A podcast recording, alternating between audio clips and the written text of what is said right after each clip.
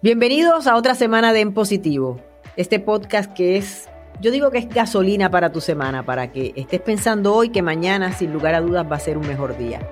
Y hoy tengo un invitado de mi adorada Isla del Encanto, que más que invitado es un amigo que llega a la casa, como decimos allá, un pana, lo que va a hacer que esta conversación sea aún más especial y más deliciosa para ustedes, porque van a estar como metidos en una conversación entre amigos. Lo que me pasa con él es que es difícil presentarlo porque tiene tantos sombreros. Él es actor, él es músico, compositor, cantante, obviamente. Es también, bueno, yo diría que esa es la parte por la que en realidad viene este podcast. Es motivador y de los buenos y se inventó algo que ya les vamos a contar que, ha sido muy exitoso y es alguien con que podemos hablar de todo un poco. Bienvenido a En Positivo, Silverio Pérez. Yo más que honrado de esa invitación, te considero, además de una amiga muy querida, una heroína que ha sabido compartir sus procesos con la gente para crecimiento propio y de esto. Estaba deseoso de estar en el podcast, así que estoy de maravilla esta noche. Qué maravilla. Bueno, pues te cuento. Lo primero que quiero que, empecemos a, conversar es sobre ese concepto. Tú eres una persona, para los que no son puertorriqueños, porque obviamente cuando tú haces un podcast es el mundo entero el que lo está escuchando y viendo.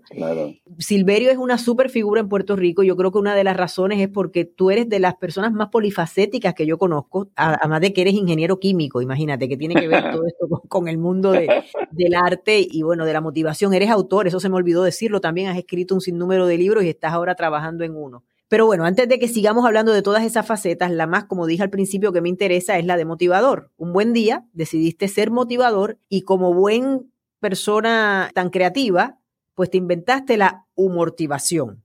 Una mezcla, obvia por el nombre, de humor y motivación. Háblame de eso. Cuando tú vas a dar esas charlas, ¿qué es lo que esperaríamos nosotros si vamos como una de las personas que va a verlo, no? La gente va a esperar y yo creo que es lo que ha sido exitoso de este concepto, una conversación amena donde muchas de las cosas que comparto con la gente podrían hacerse desde una perspectiva muy, pero que muy seria. Por ejemplo, la composición del cerebro, cómo funcionan tres partes del cerebro, una de ellas muy primitiva y la otra que es la neocorteza, la de las emociones.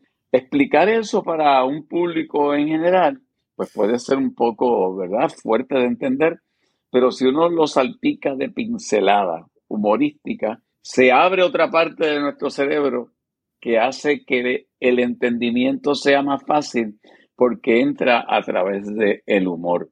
Y yo le puse humorización como un homenaje a mis padres, porque mi papá se le conoce por sus salidas humorísticas.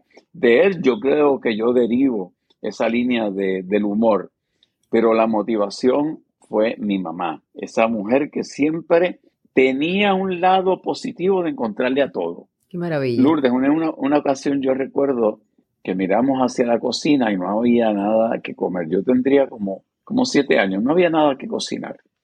Y entonces papi llega de trabajar y mira para la cocina y le dice a mami, no hay nada. Y ella le dice, ahora no hay nada.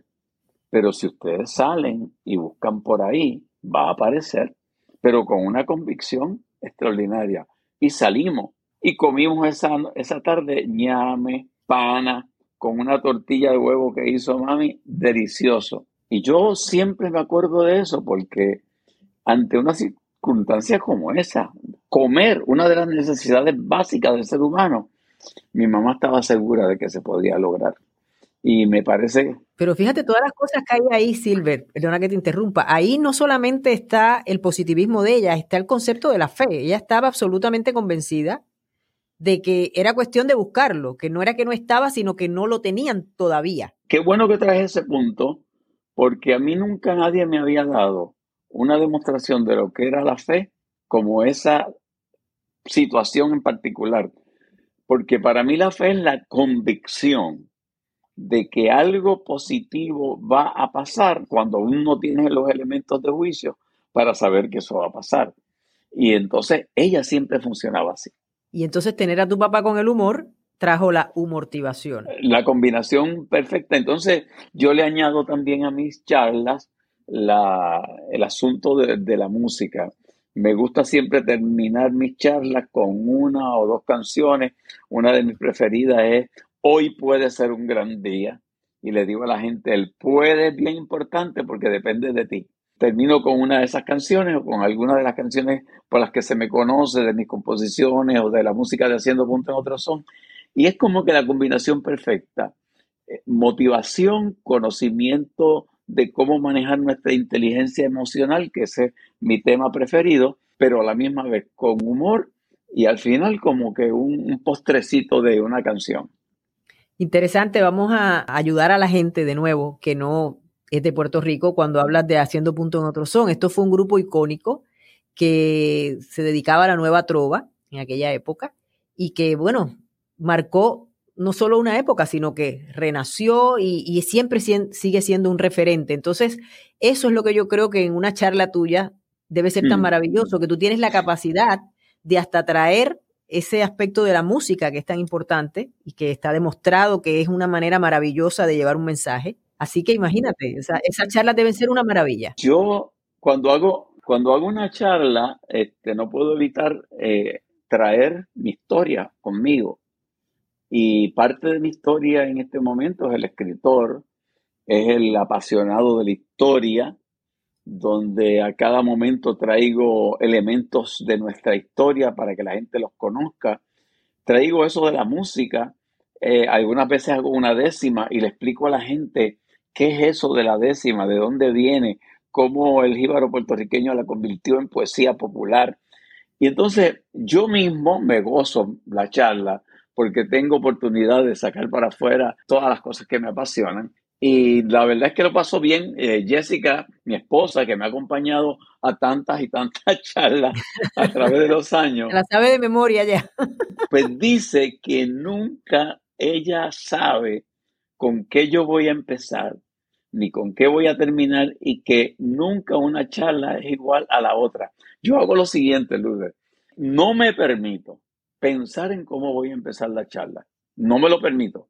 Cuando me cojo como haciendo planes, te voy a decir esto. No, yo dejo que el momento preciso en que yo abra la boca y comience la charla, la energía del ambiente me diga por dónde empezar. Esa es la clave. Y siempre me ha funcionado. Pues mira, sin, sin quererlo, ahí nos parecemos, porque yo empiezo este, este proyecto del podcast, formato que amo, porque tú sabes que toda la vida yo he estado claro encajonada en el formato de noticias, que es una maravilla, soy periodista, eso, esa es mi pasión. pero eso, ay Dios mío, muchas gracias. Pero eso no te permite, o sea, estás de nuevo como en un cajoncito del que no te debes salir por razones obvias. Entonces este podcast es como la libertad, no tiene problema de tiempo tampoco, no están contando los minutos porque va fluyendo según va fluyendo. Y en mi caso, y porque digo que me parece, se me parece a lo tuyo, es que yo no tengo libreto, y yo también arranco por lo que arranco. Nunca sé tampoco, o sea, yo sé con quién voy a hablar. En el caso tuyo, sé toda, toda tu trayectoria, pero cuando es alguien del que no conozco todo, pues obviamente me hago mi, investigación para que sea una, una plática más amena. Simplemente fluye y no me ha fallado. Todo el que viene sale encantado porque ni se da cuenta. Mira, aquí ha llegado gente que pensaba que no era positiva. Y cuando salió el podcast, se dio cuenta, y tú sabes, te voy a decir el nombre aunque me mate. Uno de ellos es Jorge Ramos. Jorge me decía, tú sabes que claro hasta que me, consideraba hasta medio negativo, pero cuando acabó el podcast tuyo, como que dije, oye, la verdad que yo no soy tan negativo, porque yo le explicaba que ser positivo no es pensar que todo te va a salir perfecto, ni tampoco esperar que te va a salir perfecto, sino tener las herramientas para cuando eso te pasa, lidiar. Y si tú te sobrepones a la adversidad y logras cosas, imagínate todo lo que ha logrado Jorge, o sea, llegar de inmigrante a este país y todo lo que ha logrado, entonces definitivamente no puede ser una persona negativa, casi que por definición. Qué bueno que digas eso porque eh, la motivación ha evolucionado con el tiempo también. Hubo una época en que los motivadores era todo yo voy a ti, este, todo va a estar bien, etcétera, etcétera. Y yo me he dado cuenta con el tiempo que eso hay que aquilatarlo y que sí, lo que me propongo lo voy a lograr, pero tengo que entender el contexto social, económico, de donde yo me estoy moviendo para que yo sepa qué es lo que quiero, qué es lo que puedo lograr y que mi motivación sea una realista con posibilidades de resultado. Y me parece que ha evolucionado el concepto de la motivación y en la medida en que uno como persona va evolucionando, impregna su mensaje de esa evolución y me parece que entonces el, mensaje es más refrescante. Fíjate, uno de tus libros se llama Domesticando a un dinosaurio. tu dinosaurio, tu dinosaurio. Tu dinosaurio, ok. Explícanos eso. Bueno, lo que sucede es que yo me fasciné cuando comencé a entender lo que era la inteligencia emocional. En el campo donde yo me crié, eh, te hacían la prueba del IQ y si tenías un número bien alto, wow, este nene es un genio, tiene la vida resuelta. Y de pronto te das cuenta que los genios y gente con un IQ muy alto son infelices y no tienen éxito necesariamente. Y cuando se hace una evaluación de la gente que tiene éxito, te das cuenta que a lo mejor tienen un IQ promedio, pero tienen un alto grado de inteligencia emocional, que no es otra cosa que el manejo inteligente de tus emociones y de tus pensamientos. Cuando yo descubrí eso por el libro de Daniel Goleman en 1994, me puse de inmediato a buscar información sobre eso porque eso me explicaba muchas cosas, entre ellas cómo mami había podido lidiar con la escasez económica y criando, Lourdes, a 14 muchachos. Pero espérate, ustedes no eran 11. 11 de ellas, pero papi trajo un regalito de tres cuando se casó con ella porque había ayudado. No, te puedo creer. Eso es parte del secreto de mi padre que yo voy a develar en el libro que estoy escribiendo. Pero entonces cuando, cuando yo hurgo en, esa, en eso que me fascinaba, wow, eso explica por qué mami es como es. Descubro que hay varias teorías de cómo se va desarrollando el cerebro y que la inteligencia emocional tiene que ser una negociación entre nuestra parte racional, que se desarrolló mucho después en la evolución, con la parte de las emociones, que fue la segunda etapa de nuestro desarrollo del cerebro, y con la primera etapa, que es la etapa reptil, que tenemos en, eh, que compartimos con los dinosaurios. Y entonces yo dije, ah, espérate, la felicidad está en el uso de la inteligencia emocional para domesticar ese dinosaurio que todavía habita en nosotros. Y ese libro de Domesticando tu dinosaurio ya va por su tercera edición totalmente revisada. O sea, yo lo saco en el 2005, eh, Editorial Planeta lo publica en el 2016 y ahora en el 21 volví a sacar otra revisión del libro. De hecho, eh, ese cuadro que está allá atrás en la pared es la portada del libro Domesticando tu dinosaurio, pero en color. Fíjate, y dijiste algo en ese comentario que has hecho ahora que pone a uno a pensar, porque tú das esta explicación y tú dices, esa fue la parte que se formó primero. Yo creo que ahí a eso responde que los niños son tan puros. O sea, yo hablaba justamente con mi camarógrafo ayer sobre otro tema y hablábamos, salió por algo los niños y yo le decía, es que nosotros qué buenos somos cuando, cuando nacemos, qué es lo que nos pasa en el camino. Porque todas esas cosas de violencia y maldad y todo eso viene después. Los niños son sanos por naturaleza y tú lo ves que se llevan bien. Por eso es que, por ejemplo, los niños y los perritos se llevan tan bien, porque los perritos tampoco tienen esa maldad. Entonces tú dices, ¿qué nos pasa en el camino? Porque luego en el camino, el input de información de nuestra sociedad, de nuestro entorno, va dañando esa naturaleza eh, que, tiene el niño, eh, donde las emociones y los pensamientos fluyen sin filtro, con total honestidad. Cuando un niño te diga algo, créelo, porque te lo está diciendo con honestidad. Ya luego empiezan los filtros que la sociedad nos ayuda a poner, algunos buenos, algunos no tan buenos, algunos muy malos. Y entonces ahí viene el desarrollo de lo que uno debiera tener como disciplina y es de observarse. Observarse lo que yo estoy haciendo me da resultado. Lo que yo estoy haciendo me permite tener buenas relaciones con las personas. Lo que yo estoy haciendo me hace feliz. Entonces ahí la parte racional es la que va a analizar eso. Pero entonces hay que manejar el asunto de las emociones y esa parte intuitiva, primitiva, que funciona en muchas ocasiones eh, al garete. ¿Quién no ha dicho en algún momento, tal cosa me saca el monstruo para afuera? Pues claro. Pues ese monstruo del que estamos hablando es el que queremos domesticar. Increíble, sí, sí, sí, así es totalmente. Cuando pensamos en ese monstruo, eh, yo inmediatamente pienso en ese proceso de domesticarlo. Inmediatamente pienso y quisiera preguntarte, ¿qué, por ejemplo, para ti es vivir en positivo?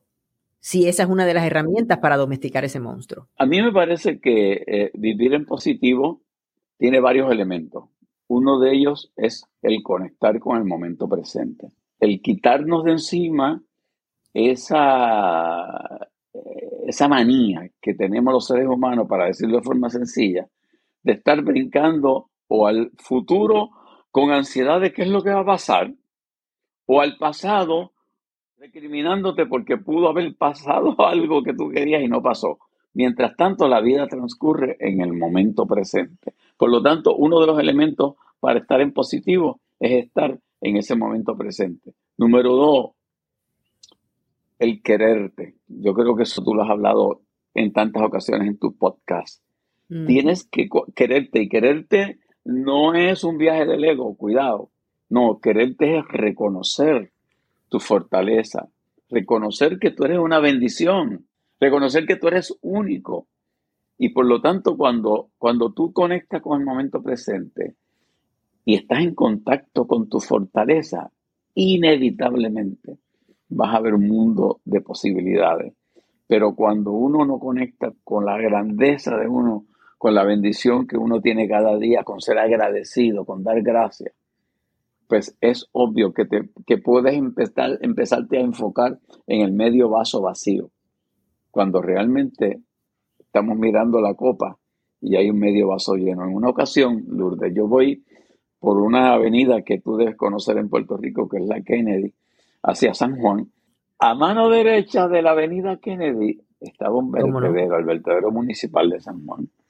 Y yo voy un día con una persona y miro hacia la derecha, hacia el vertedero, y digo, wow, qué belleza.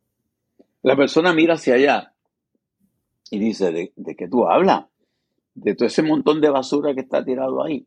Yo le decía, no, estoy hablando de un flamboyán, que es uno de nuestros árboles más bonitos, que estaba a la entrada del vertedero, florecido, enrojecido con sus flores, y parecía una pintura de uno de nuestros grandes pintores que ha hecho cosas extraordinarias, sobre todo con respecto al flamboyán. Y yo veía aquello como una pintura, y la persona estaba enfocada en la basura. Y yo le digo a esa persona, ojo, ¿Cuántas veces te has enfocado en la basura teniendo un flamboyán al frente? Qué lindo y qué cierto. Porque nosotros escogemos, o sea, lo que la gente le cuesta entender.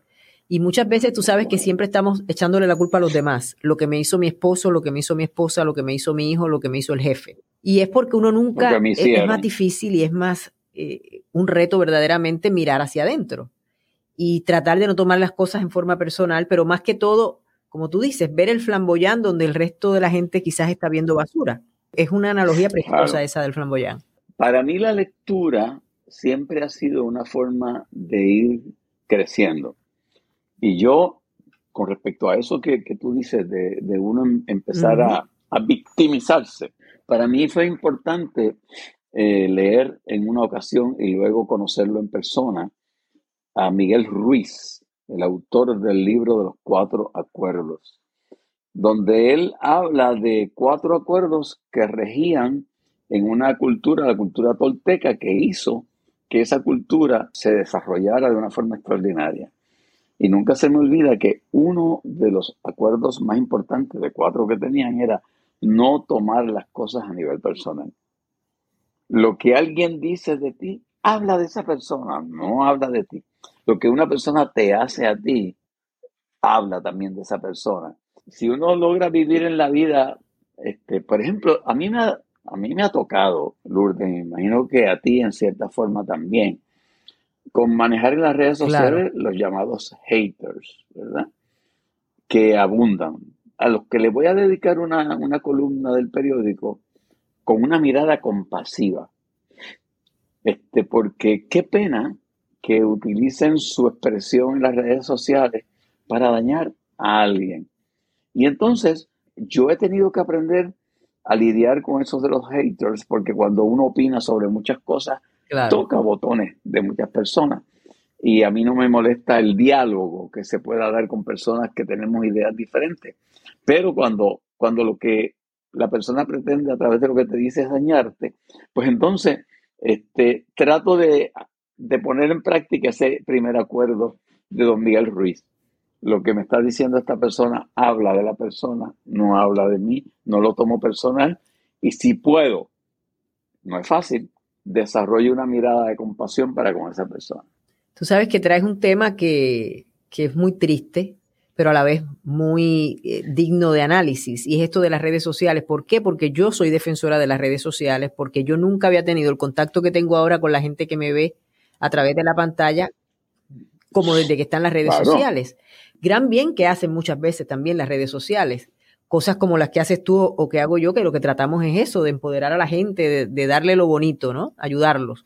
Pero desafortunadamente hay gente como todo en la vida, claro. Las redes sociales, como todo en la vida, como todo en la vida, depende de cómo lo utilices. Pero es triste porque como son tan poderosas, el que lo utiliza mal está haciendo un daño muy fuerte. Y es un reflejo de ellos al final del día, porque es lo que estamos hablando. Tú no puedes dar lo que no tienes. Lo triste es que eso revierte. Yo creo mucho en el asunto de las energías y creo que cuando uno lanza energías positivas a su alrededor, regresan energías positivas, pero si lanza energías negativas, también te van a regresar. Y es lo triste porque te pueden regresar cuando menos lo esperes.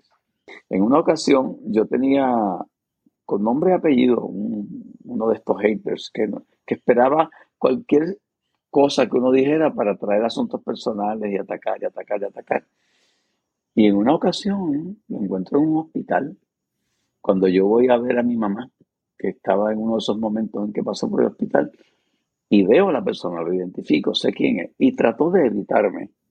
Y yo le pasé por el lado y le di en el, en, la, en el hombro y le digo, ¿tienes algún familiar aquí? Y me dice, sí, chico, mi mamá, que si esto y lo otro, qué sé yo. Y yo, ah, pues mira, estamos aquí unidos en lo mismo, porque mi mamá también está aquí. ¿Y qué tiene tu mamá? Y ahí desarrollamos una conversación sumamente interesante. Al otro día, él publicó en una de las redes sociales un perdón así de grande. Silverio, perdona, perdona, perdona, perdona, perdona por todo lo que he dicho de ti. Y tú, sin embargo, me trataste con tanta amabilidad y con tanto amor cuando pasamos por un momento similar. Qué lección de vida. Es una lección de vida y, me parece que uno tiene que, que decidir que va a vivir así. Porque cuando uno decide que va a vivir así, uno no solamente vive uno mejor, hace una mejor vida para los que te rodean. Pero mira, es increíble porque, como te decía antes de que empezáramos a grabar en, en nuestro saludo aquí cibernético, porque no nos veíamos hacía tiempo, mm. para mí el proceso del cáncer fue muy didáctico y una de las cosas, o sea, había muchas cosas que, digamos, uno siempre las sabe, sobre todo cuando uno siempre ha tenido estas inquietudes, o sea, yo he hecho el método Silva, eh, sé de metafísica, o sea, cuando uno siempre ha tenido estas inquietudes espirituales, pues uno conoce muchas cosas, pero una cosa es conocerla y leerla y otra practicarlo. Esto me puso tan en perspectiva que todo lo que yo había estado leyendo y en todo lo que yo había estado en contacto y lo que me había hecho hacer este podcast era tan real, que es como le digo yo a la gente, si usted dudaba que es lo que es vivir en positivo, aquí me tiene, porque a mí, yo no estoy viviendo en positivo cuando todo me está saliendo bien. Y fueron varias cosas. Una de ellas fue algo que mencionaste hace un rato y me gustaría puntualizar la importancia de vivir en el hoy.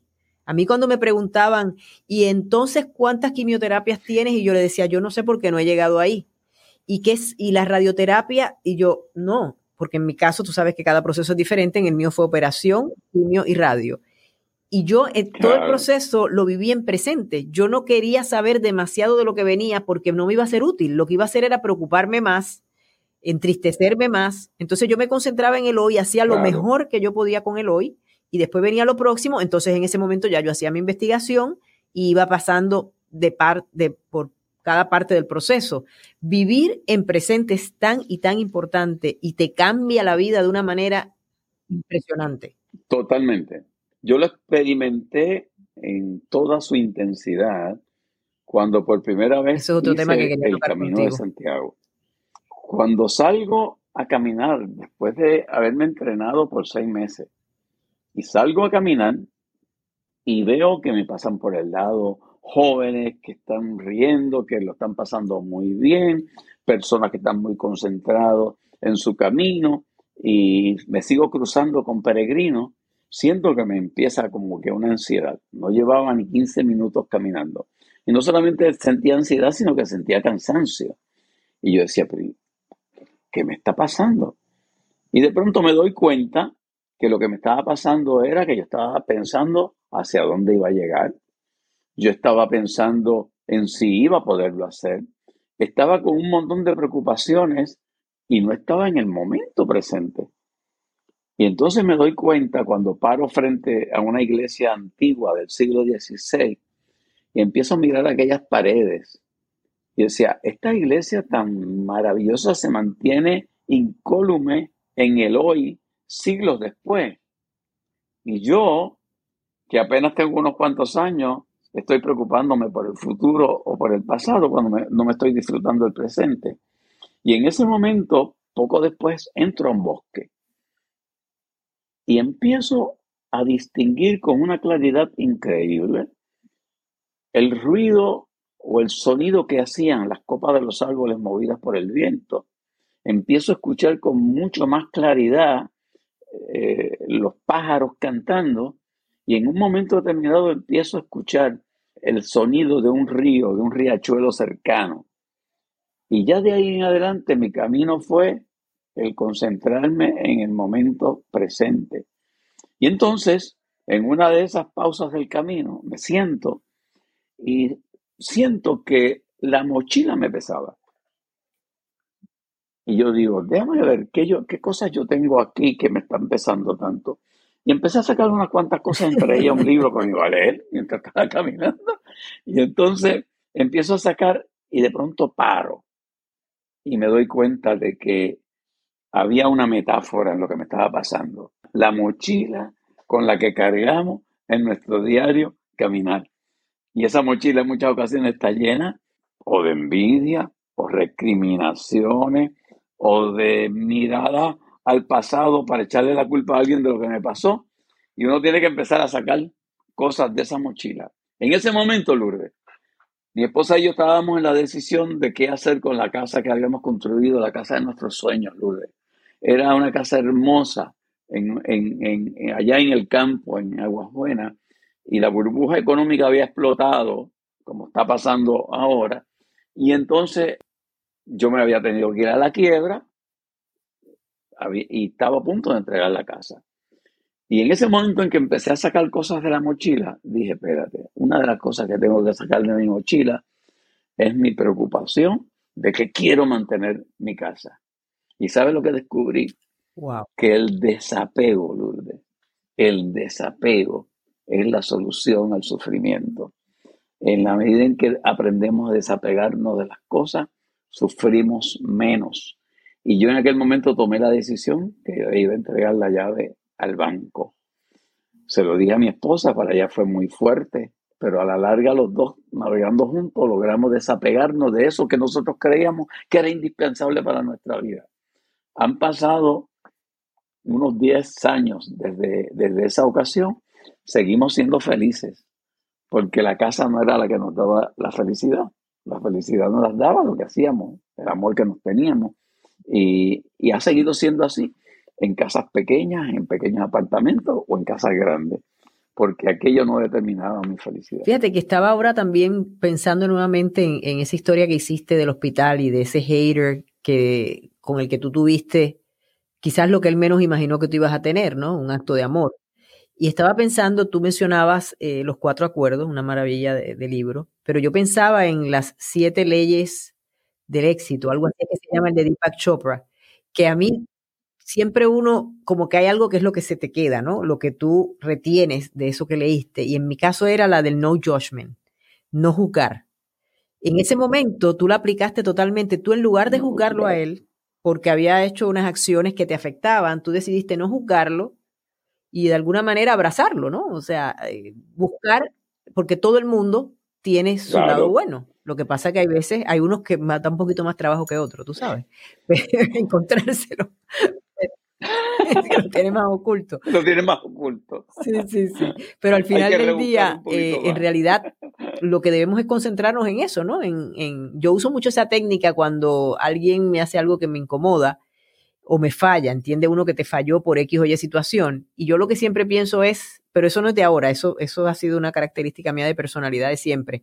Yo me empiezo a acordar de todo lo bueno que esa persona hizo por mí en algún momento, que casi siempre, sobre todo si es tu amigo, hubo algo bueno, porque porque tú vas a ser amigo de alguien que no tiene ninguna característica agradable? Entonces yo empiezo a pensar, eh, de hecho, recientemente me pasó con alguien que quiero mucho, no, de, no fue un acto de maldad, sino de descuido de la persona de hablar de algo que no debía haber hablado. Pero es una persona maravillosa que ha sido un ángel en mi vida. Cometió esa indiscreción, metió la pata, pero vale la pena que tú saques de tu vida una persona tan valiosa porque cometió una indiscreción. Y entonces yo volví a, mi, a mi técnica de siempre, que en el caso de ella ni, me, ni trabajo me dio, porque como te digo, es una persona maravillosa. Pero inmediatamente yo dije, para empezar, ¿me pudo haber pasado algo así a mí? Claro, todos cometemos errores. Entonces, tú simplemente tratas de dialogar eso para que se aclare, sacas el elefante de la habitación y te sigues moviendo. Claro. Porque tú tienes que sacar de tu vida a la gente que no aporta, y también lo debes hacer con amor, pero no tienes que sacar de tu vida a gente que vale la pena. Eso, eso que acabas de decir es muy importante. Yo lo digo en mis charlas en, tono de, humor y yo digo que de la misma forma en que yo soy el, padrino del chupacabra, porque yo soy el que me invento la palabra en un programa de radio, pues hay que sacar de tu vida los chupacabras de energía. Hay mucha gente que son succionadores de tu energía. Y entonces tú con mucho amor te debes mantener eh, distante de ese tipo de personas, porque si no, te quedas sin energía para hacer las cosas que tú quieres hacer. Y claro, mirar a esas personas nuevamente con compasión. Y diste algo que me, me parece interesante, que podemos aplicar más allá de juzgar personas, y es no juzgar, hacer ejercicio de no juzgar, y uno de ellos es, yo lo practico, cuando voy yendo en la carretera, empiezo a mirar el paisaje las gallinas de palos que ahora abundan en casi todos los árboles en Puerto Rico. Pero mirar sin poner, sin ponerme a analizar. Tenemos una manía de analizarlo todo. Y entonces tú puedes ir en la carretera simplemente sintiendo el ruido del auto, mirando la naturaleza a tu alrededor y dejando que eso te llegue, sin que te pongas a analizar si, qué bonito está aquello o qué feo está aquello. Son ejercicios que yo continuamente hago para esa conexión con el momento presente, que es tan necesario para uno dominar el ego y para uno aprender ese desapego que es la llave de la felicidad y de la tranquilidad y de la paz. Vamos a hablar del Camino de Santiago porque el Camino de Santiago en tu caso no es simplemente que tú has ido al Camino de Santiago como tanta gente. Yo eso lo tengo definitivamente en mi, en mi bucket list, en mi lista de cosas que quiero hacer. Pero tú has llevado gente al Camino de Santiago. Háblanos de, de esta maravillosa idea que tuvieron tu esposa y tú y cómo ya van, creo que por la sexta caminata. Sexto Camino de Santiago. Hemos llevado a más de 530 y pico de personas a hacer el camino. Es que sucede que cuando yo hice, hice ese primer camino, que yo pretendía hacerlo solo, y Jessica simplemente iba a ir con un camarógrafo, en cierta forma, eh, haciendo un, una videografía de lo que me estaba pasando. ¿Qué pasó? Que ya el segundo día, ellos, el camino te atrae, te mete, te mete ahí dentro. Y ya ellos, ellos eran parte ya. Entonces, cuando llegamos a Santiago, Lourdes, yo experimenté muchas cosas, entre ellas el poder de la declaración con convicción. Yo llegué a Santiago, busqué mi certificado de peregrino y decidí que iba a ir a dar gracias en la Catedral de Santiago de Compostela, que es el destino final. Cuando estoy subiendo las escaleras, oigo las campanadas de las 12 del mediodía. Cuando oí las campanadas de las 12 del mediodía del día 18 de julio del 2013, yo dije, espérate, el primero de enero de ese año, cuando yo decidí hacer el Camino de Santiago, yo declaré y lo escribí en mi agenda a las 12 del mediodía del 18 de julio, que es mi cumpleaños, voy a estar entrando a la Catedral de Santiago de Compostela. Se me había olvidado, a mí, en la parte racional, pero en la mente, esa que, que se combina con esos tres elementos, no se había olvidado. Estaba programada para que eso fuera así. Pues experimenté eso, el poder de, de uno declarar cosas. ¿Qué otras cosas aprendí? El confiar sal a caminar, confía en las flechas que te van indicando por dónde es, que alguien las puso ahí y que tú no vas a juzgar que si la pusieron a propósito para, perderte o no. Tú sigue la flecha, sigue la flecha y vas a llegar a Santiago. Confiar fue una de las cosas. Y lo otro es desapegarse, ¿verdad? Entonces, cuando terminamos nuestra jornada, sale el documental de lo que se había captado, con las canciones que yo inventé en el camino y todo eso. Y el documental es un éxito, tan así que ganó el Grammy del, 2014 como mejor documental en el área este, este de los Estados Unidos. Y un montón de gente empezaron a preguntarme por el camino. Mira, yo quiero hacer el camino, pero lo quiero hacer contigo. Y de pronto nos dimos cuenta que nosotros teníamos que devolver lo que el camino nos había dado. Y dijimos, ok, pues vamos a acompañar personas a hacer el camino. Y acompañar personas significa, Lourdes, ponerlos a caminar en Puerto Rico en 10 caminatas, donde vamos a ir reproduciendo las caminatas que se van a dar allá, hacer charlas de, de motivación para ponerlos en sintonía con lo que va a estar pasando allá. Mis peregrinos cuando van a Santiago están ready para vivirse la experiencia. Y entonces esos peregrinos se lo dicen a otro y no hemos podido parar. Y cada día, oye, te tengo que decir, ya, ya te enterarás en el libro que escribo sobre mi padre, este penúltimo camino, el de junio, fue un reto físico, emocional que tú no te puedes imaginar. Estaba pasando lo de tu mamá. Sí, exactamente. En cada camino, Lourdes, pasa algo nuevo que me convence de que lo tengo que seguir haciendo. Me dio lo que se llama la, culebrilla, que es el herpes zoster, ese que viene de la varicela, que eso es un dolor que, que no se puede describir. Y junto con eso me dio COVID. Y yo estaba apalastrado el día 22 de junio, que por primera vez yo no me puedo levantar a caminar. Y me levanté más tarde y cuando me levanté más tarde y recogí las cosas, Jessica se había ido con el grupo a caminar, encontré un rosario.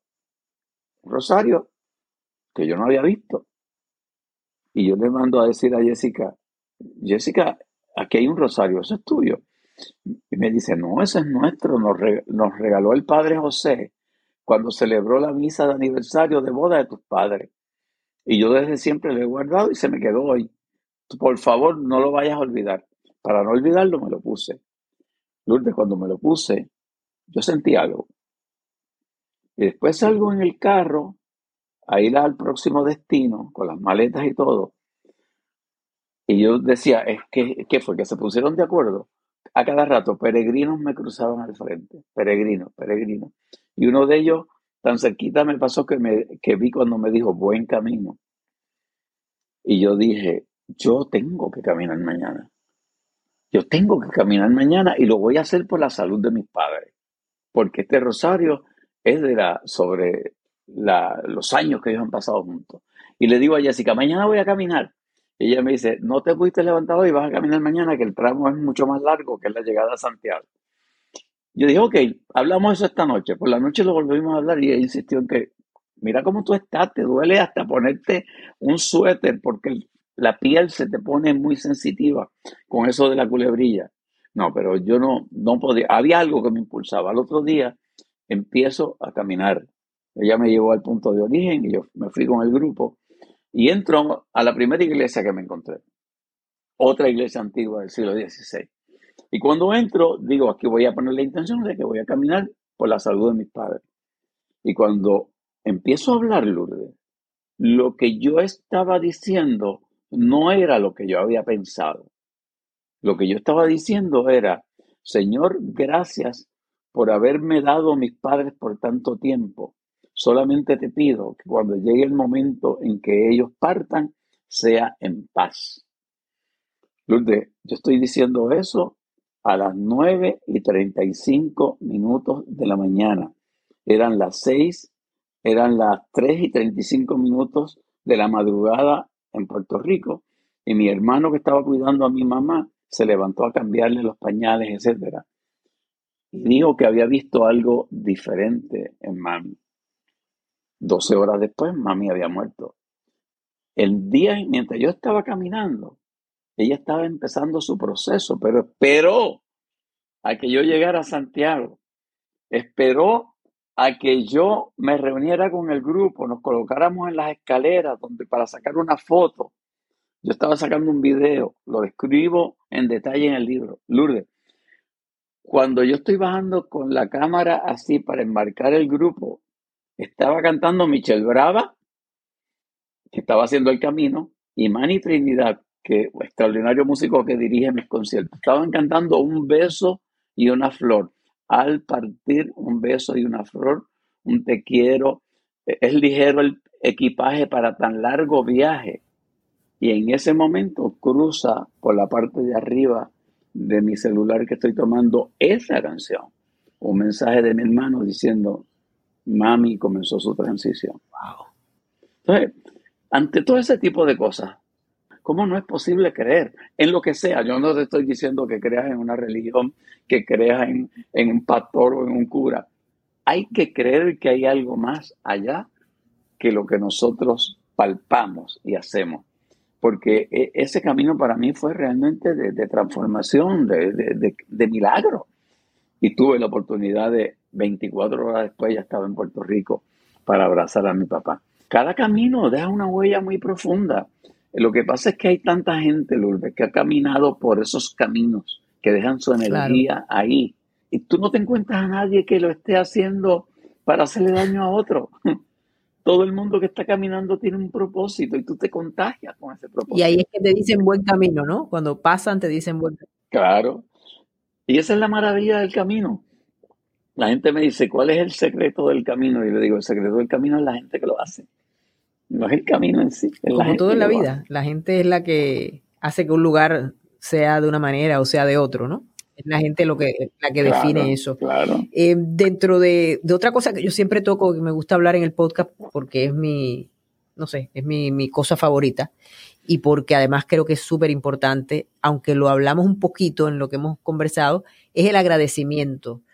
¿Cuán importante entiendes tú que es el oh. agradecimiento para que podamos seguir en ese proceso de evolución para ser mejores personas?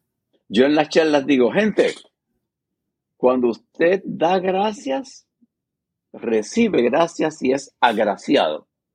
Cuando usted vive la vida sin dar gracias, es desgraciado. hay que vivir dando gracias todos los días. Tú te levantas, abriste los ojos, wow, tengo una oportunidad adicional hoy de vivir una vida a plenitud. Oye, y, y hay veces que damos cosas por sentado. La comida que comemos, el país donde vivimos, la cama que tenemos para dormir. En muchas ocasiones nos acostumbramos a lo que tenemos y no nos damos cuenta que hay millones y millones de personas que no lo tienen. Y hay que dar gracias no porque no tenemos esa situación de esas personas, sino porque tenemos la posibilidad de hacer un mundo mejor para que no haya personas que pasen por lo que están pasando esas millones de personas y que nosotros podamos hacer cosas que mejoren el, este mundo que nos ha tocado. Pero es que, fíjate, el agradecimiento es todo, porque, por ejemplo, a mí, de nuevo, me, me refiero a estas entrevistas que me han hecho durante mi proceso. Y siempre le llamaba la atención a la gente porque yo todo el tiempo pues en positivo y de todo lo que me preguntaban un poco que yo lo minimizaba, pero no era que lo minimizaba, es que en realidad, por ejemplo, sí, pero tuviste que tener quimioterapia y yo sí, pero no me fue mal. Dentro de, cuando tú empiezas a compararte, porque la gente tiende a compararse con el que no tiene nada, o sea, el que, el que está bien de salud, pero si tú te comparas con, hay mucha gente peor que tú, o gente que tuvo lo mismo que tú y no salió tan bien. Entonces yo por cada cosa que me pasaba daba gracias y, entonces le comento una, una, entrevista que recuerdo particularmente, fue una que me hizo Pedro Sepsek, y Pedro me dice, yo digo, porque yo en realidad me paso contando mis bendiciones, aunque a alguna gente eso le choca. Y él me dice, mira, para todos los que en este momento están pensando, como una persona que tuvo cáncer de seno, cáncer de piel y un divorcio en un periodo de tiempo de meses, puede decir que cuenta bendiciones. ¿Cuáles son esas bendiciones? Y yo le digo, bueno, mira, yo creo que la primera bendición es que estoy aquí. Estoy aquí para contarlo. ¿Cuánta gente ha pasado por esto y no está aquí para contarlo? Por otro lado, yo siento que he crecido muchísimo como ser humano, que tengo tantas razones para dar gracias por toda esa gente que dejó a veces hasta sus responsabilidades personales para venir a darme la mano a mí, por todas las oraciones, la gente que me mandó tantas buenas energías, porque en el trabajo se portaron espectacularmente bien y todavía tengo trabajo, porque entendieron que, lo que yo estaba viviendo era una situación que era más de lo que yo podía controlar, ¿no? Y por ahí empecé a decirles y, y, entonces fue como chistoso, ¿no? Porque era como que casi que detente porque vas a seguir, o sea, la lista pareciera interminable. Y es porque yo me siento así, yo me levanto todas las mañanas. Yo siempre he sido una persona muy agradecida, pero ahora me doy cuenta que el agradecimiento es algo más. No es solamente tu ser educado y dar las gracias o sentirte agradecido o agradecida por cosas que tienes, como tú dices, y cuando te comparas con los que no la tienen, pero es que uno tiene que agradecer hasta por uno mismo. Y, ahorita hablamos del diálogo interno, pero yo creo que el agradecimiento entra hasta en el diálogo es interno. O sea, tú tienes que agradecer porque tienes, mira, nosotros tenemos que agradecer porque estamos teniendo esta conversación, porque hay gente que llega al mundo y se va y nunca vieron más allá de sus narices, nunca profundizaron, nunca de verdad evolucionaron para que continúe ese proceso a través de los tiempos. Y yo creo que ya eso es una razón para dar gracias. El hecho de que tú, por ejemplo, la gente que nos está escuchando ahora, pueden, tienen millones de podcasts para escuchar. El hecho que decidan que quieren escuchar esta conversación. Que nos están escuchando, gracias. Nos están escuchando porque de alguna manera sintonizan con la manera en que nosotros estamos enfrentando la vida y los retos de la vida. Entonces, esa gente se debe dar gracias a ellos mismos porque no son de los que pasan por la vida sin saber qué pasaron. Razones para dar gracias, yo pienso que es, infinito. Siempre, eso de no es que a mí en realidad nunca me pasa nada bueno. Imagínate, me dio cáncer. ¿Y, qué pasó durante ese proceso? ¿Y qué pasa con los que no lo superaron? Insisto. O sea, hay tantas y tantas razones para dar gracias que la verdad que me cuesta un poco entender cómo hay gente que, no lo ve, ¿no?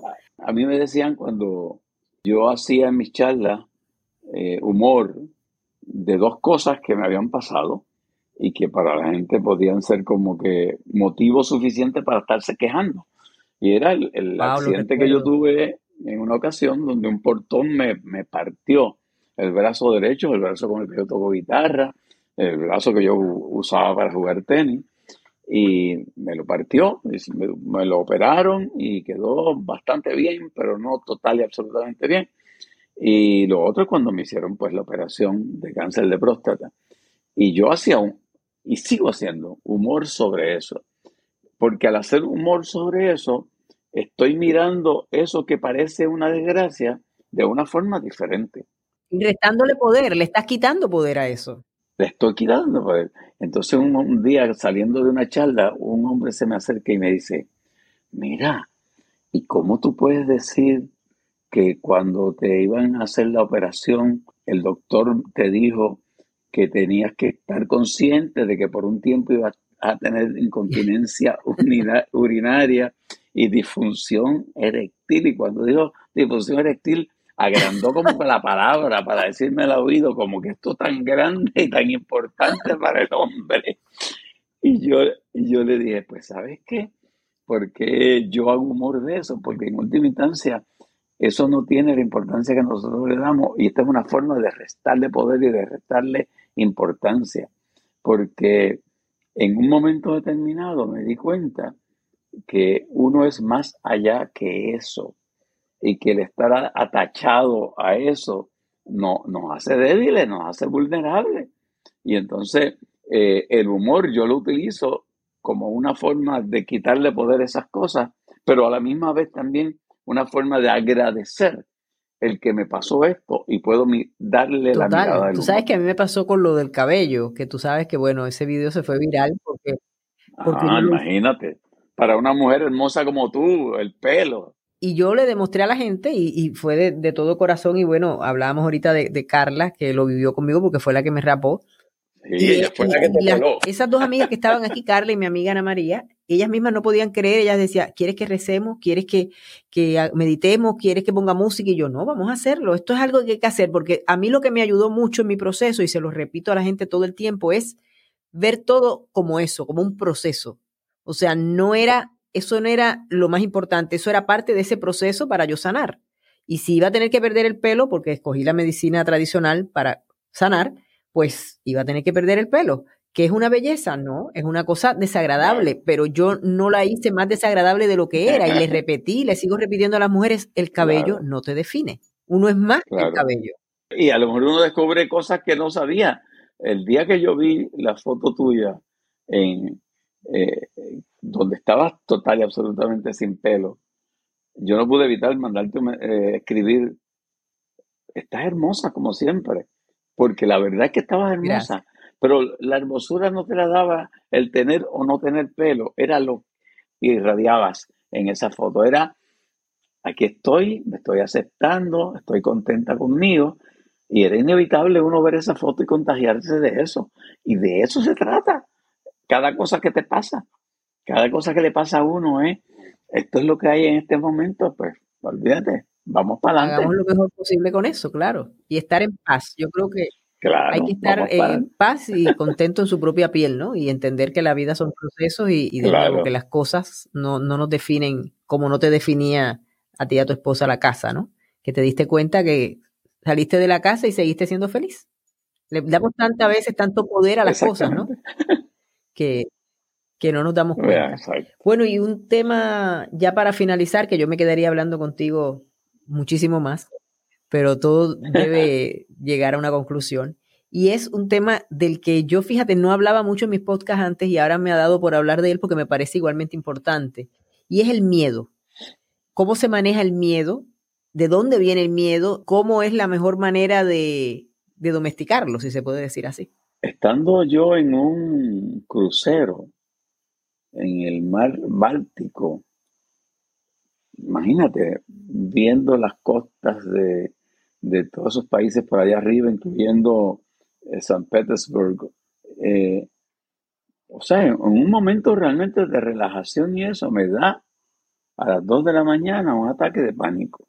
Y por suerte mi esposa había pasado por eso y me guió en cómo poder con respiración relajarme y salir de ese túnel oscuro en el que uno se mete cuando te pasa eso, nunca me había pasado. Por suerte andaba con unos amigos médicos y me dieron un, calmante, pero los próximos días yo sentía que yo estaba en un estado a punto de que eso me diera de nuevo.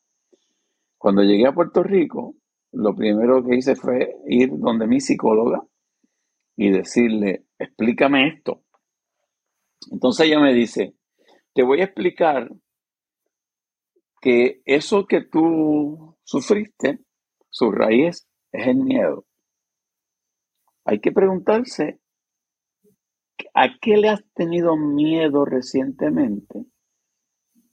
¿Qué hizo y te provocó eso?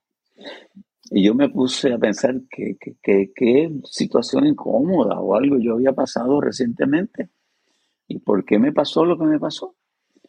Y me doy cuenta que antes de yo irme a esas vacaciones, yo había firmado como tutor legal de mis padres. Había asumido la completa responsabilidad por mi papá y por mi mamá. Y eso implicaba también el manejar los asuntos familiares, los once hermanos y hermanas de mi papá y de mi mamá, y las decisiones con respecto al cuidado de ellos, etcétera, etcétera. Y entonces es posible, según me dice la psicóloga, que yo tuviese miedo a no poder enfrentar esa responsabilidad tan grande. Y que a lo mejor la alarma se activó porque la, forma en que ella me lo explicó, Lourdes, es maravillosa. Y es que nuestro cerebro, ese cerebro primitivo que tenemos, está diseñado para nuestra sobrevivencia. Por lo tanto, está velando constantemente de que algo no te vaya a pasar. De hecho, ese cerebro es el que guía el carro cuando tú estás hablando por teléfono o estás concentrado en la llamada y tú estás mirando por el retrovisor y viene un camión tú no te pones a calcular a la velocidad que viene el camión y cuánto tiempo tú necesitas para pasarte al carril sin que el, camión te dé. Esos son cálculos que te hace tu centro de supervivencia que está en ese cerebro primitivo. El solito. Entonces, mi psicóloga me decía, cuando tú estás ante un peligro y él no sabe si el peligro es real o es imaginario, prende la alarma. Y esa es la ansiedad. Y si esa alarma se prende en un momento en que tú estás, puedes estar lo más tranquilo posible, pero se prendió. Y la alarma empezó a sonar. Y ese es el ataque de pánico. Y después entonces yo tenía que, a través de terapias con ella, de terapias con ella y de medicamentos, ir tumbando esa alarma. ¿Y sabe lo que desarrollé después? Porque no podía dormirme por las noches con esa ansiedad. Ya después cuando me pude dormir, desarrollé entonces miedo a no poderme dormir. que la mente es una cosa increíble. y entonces uno empieza a buscar medicamentos para atenuar ese miedo. Realmente el miedo hay que mirarlo como una forma de protección primitiva que uno tiene que reeducar. Ese miedo para transformarlo en poder para uno mismo. Y muchas veces es miedo a perder algo. Volvemos otra vez a lo que hablamos al principio, el desapego. En la medida en que pierdo el miedo a perder cosas, pues me empodero. Y hay veces que tenemos miedo a perder una relación.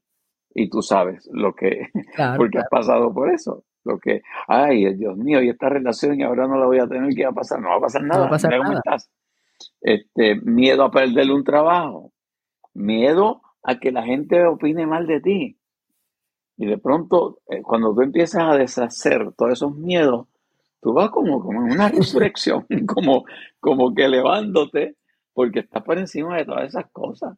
Y esa es la invitación que le hago a la gente, el que nos propongamos ser mejores personas. Y ser mejores personas tiene que ver con todo lo que hemos hablado aquí. Ser mejor persona, oír y ver este podcast te ayuda. Y leer sobre cosas de las que hemos tratado aquí ayuda. Pero comprométete en que hoy va a ser un poquitito mejor que mañana. Y si tú te comprometes con eso, el mundo entero, aunque sea una milésima parte, va a ser un poquitito mejor que ayer. Y sabes que es increíble como el universo, ahora que mencionas eso, conspira. Cuando tú cambias, nos pasamos la vida buscando que los demás cambien. Pero cuando tú cambias, no sé si, bueno, estoy segura que te ha pasado. Claro. Esos días donde tú has hecho una meditación o estás así súper. Has trabajado contigo y estás bien. Y llegas a los lugares y te saluda más gente de la cuenta, todo el mundo te da paso. Eh, o sea, es una cosa que tú dices, Dios mío, ¿cómo es posible que, ahora digo yo lo que tú dijiste ahorita, cómo es posible que haya gente que no cree? Pues yo digo, ¿cómo es posible también que haya gente que no cree en eso, en el poder claro. de tú tener una actitud que atraiga en lugar de que, de que genere dificultades, ¿no? Porque a veces tú estás metido en 20 dificultades y es porque ya tú llegaste ahí cargada o cargado, ya tú ibas a pelear. Claro, una persona un día me dice, oye, tu, relación con tu compañera es, tan chévere este, que parecería que ustedes son como que la pareja ideal del uno del otro. ¿Cómo uno consigue su pareja ideal? Y entonces yo le digo a la persona, ¿sabes qué? Pues yo creo que la única forma, la única forma de uno conseguir la pareja ideal es uno siendo la pareja ideal de alguien, construyéndote tú para convertirte en lo que sería la pareja ideal de cualquier persona. Y cuando tú logras eso, exacto, cuando tú logras eso, atraes a una persona que se convierte en tu pareja ideal, que realmente no hay tal cosa como la pareja ideal. Simplemente somos compañeros de vida que estamos construyendo una vida juntos. No es una media naranja, porque eso también son ideas incorrectas. Somos enteros los dos, somos naranjas enteras que nos juntamos para sacar un buen jugo. Eso es lo que hacemos. Bueno, Silverio, no tengo palabras para agradecerte este rato tan agradable por todas las contribuciones que has hecho a mi tribu, como le llamo yo a mis seguidores, con esas experiencias que has tenido en tu vida. No hay, no hay cosa mejor para compartir, creo yo, eh, un conocimiento que hacer una analogía o contar algo que te pasó. Esa es la mejor manera porque la gente, por ejemplo, va a recordar el incidente del hospital, va a recordar el incidente del Camino de Santiago, aunque quizás no sepan el nombre de las cosas que dijimos o de los eh, conceptos que, discutimos, pero es así, no hay nada mejor que el cuento que te hacen a través de una vivencia personal o una analogía. narrar historias. Yo soy fanático de narrar historias y a través de las historias lo que podemos aprender. Eh, yo te agradezco a ti el ejemplo que tú das, yo te agradezco este, este podcast, te agradezco la invitación, la amistad de por tantos años, pero eh, deseo el que pronto nos veamos para darte un abrazo. Que así sea. Sea en Puerto Rico, sea donde vives, eh, donde iré a presentar el libro de, eso te iba a decir, mi padre. En algún momento, cuando salga, te voy a llamar para que nos veamos, porque voy a ir allá a presentarlo. Pero gracias, gracias, gracias, gracias, Lourdes, de verdad. No, gracias a ti. Para toda esa gente que no conocía a Silverio y lo conoció hoy, vamos a decirle la página para que sepan todos los libros que tienes y todo esto de la motivación y todo, tienes tu página que es silveriopérez.com, ¿no? silveriopérez.com, ahí hay algunos de los 16 libros que he escrito y algunos de los trabajos musicales. Y entonces en Facebook me pueden conseguir a través de Silverio Pérez PR y lo mismo en Instagram. Trato de hacer eh, los lunes un mensajito positivo. Comencé con ese propósito este año y lo estoy haciendo y la respuesta que he tenido es muy buena. Y ahí en Facebook, en Silverio Pérez PR, hay muchos videos de mi padre que, se han ido virales, muchísimos de ellos. No hablamos, no hablamos de lo de tu papá, pero yo le doy un resumen rápido.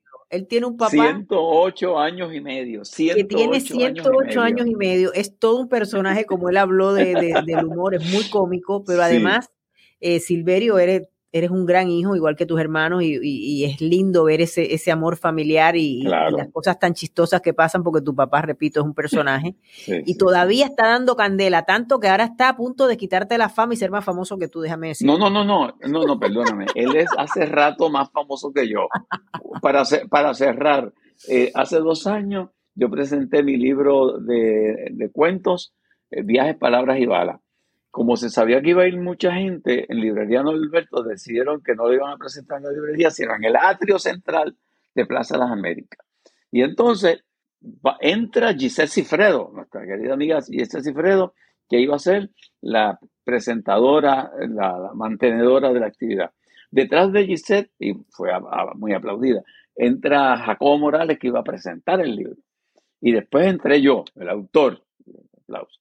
Y ya íbamos a, empezar cuando de pronto empieza como un como un aplauso que va creciendo, como si fuera un temblor de tierra, y de pronto se convirtió en aplauso y en vítores. ¿qué, ¿qué pasó aquí? Y era que mi hermana Benita y mi esposa Jessica, de, de sorpresa, me traían a mi papá, que entró en ese momento. Aquello se quería caer. Aquello se quería caer. Después, cuando terminé la presentación, subí a Casa Alberto para firmar los libros allá y subía poquita gente. Y, yo le digo a Jessica, ¿qué está pasando? ¿Qué, está pasando? Que están sacándose fotos con tu papá allá en, el atrio. y él se lo disfruta, déjame decirte, se lo disfruta. Tú sabes lo que es que te llegue esa fama a los ciento y pico de años, no, por Dios. Entonces estoy contando un poco la historia de él, porque la historia de él es la historia de tantos eh, viejos que son robles, que son, tienen eh, que ser venerados y tenemos que aprender tanto de ellos. Y, van a haber muchas sorpresas en ese libro, porque yo me he metido a investigar el DNA, de dónde él viene, el árbol genealógico, y hay un montón de cosas ahí que son fascinantes. Pero es, eh, por ahí leí que es eh, Seferdita, ¿no? Sí, sí, porque, porque es que mira, cuando tú, Y yo invito a la gente a que haga eso. Busque el árbol genealógico de su familia para que la aprenda a apreciar mejor. Pero te voy a decir uno de los secretos que yo descubrí en esa investigación.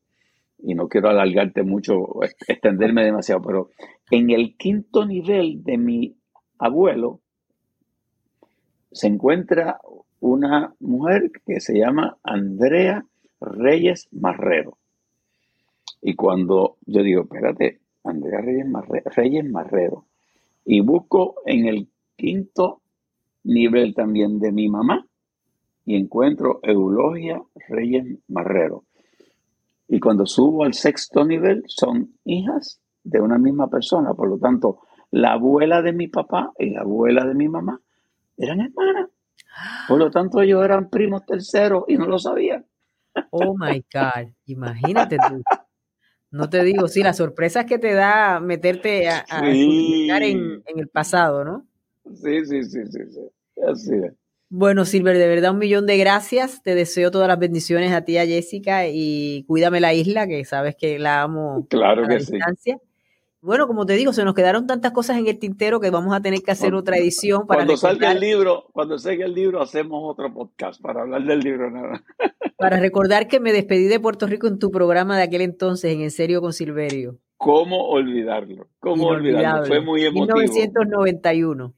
Eso, eso es así. ¿Cómo olvidarlo? Gracias, Lourdes, de verdad. Muchas historias compartidas, mucho cariño compartido y hasta la próxima, amigo. Hasta la próxima. Bueno, y ustedes, gracias por haber estado en esta conversación que les anticipé que iba a ser una conversación entre amigos, entre panas, como decimos en mi isla. Espero que como todas las conversaciones que tengo aquí con la gente maravillosa que me hace el favor de venir, te haya servido y por eso es importante que si piensas que fue así, la compartas, que dejes comentarios, que hagas sugerencias de a quién te gustaría que estuviera por acá en positivo y que en las redes sociales también te comuniques con nosotros. Toda esa información la vas a tener acá. En, si lo estás escuchando, lo vas a tener en la descripción. Y si nos estás viendo, pues también lo vas a ver, pero lo vas a ver por escrito porque te lo vamos a dejar por ahí. Importante que vayas siempre a lourdesdelrío.com. Digo Lourdes porque así se escribe mi nombre lo vas a estar viendo ahora mismo mientras estamos conversando o terminando de conversar en este podcast. Y también importantísimo que le des like. Eso de los likes es importante y los comentarios porque eso nos ayuda y sobre todo que lo compartas para que la tribu se siga ampliando. Gracias por habernos acompañado una vez más. Los quiero y nos vemos la próxima semana.